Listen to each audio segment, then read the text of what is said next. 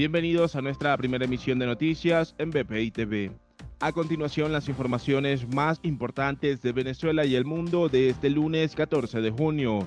Benjamin Netanyahu, primer ministro de Israel, dejó su cargo tras la imposibilidad de conformar un gabinete de gobierno a pedido del presidente Reuben Rivlin. El nuevo primer ministro que ocupará el cargo será Naftali Bennett, quien ya cuenta con una coalición de ocho partidos políticos. Por su parte, los habitantes de Tel Aviv salieron a las calles a celebrar la noticia. Inició la auditoría en el sistema de votación, según anunciaron las autoridades del Consejo Nacional Electoral de Venezuela, un proceso que será transmitido vía streaming en el canal del CNE.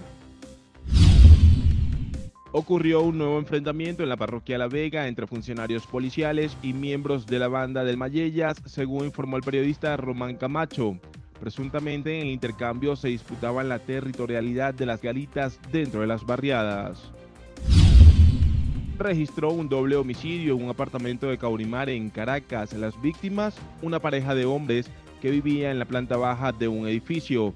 Los vecinos escucharon gritos desde el interior de la residencia y abrieron la puerta a la fuerza. Finalmente la policía consiguió al agresor.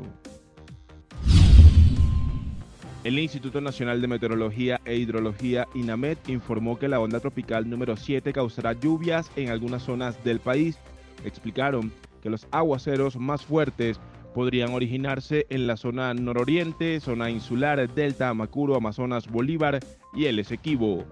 Para el desarrollo de estas y otras informaciones, los invitamos a sintonizar nuestra señal en vivo y contenido on demand en bpitv.com o a través de Roku, Apple TV, Amazon Fire y nuestro canal de YouTube. Síganos en las redes sociales como arroba bpitv.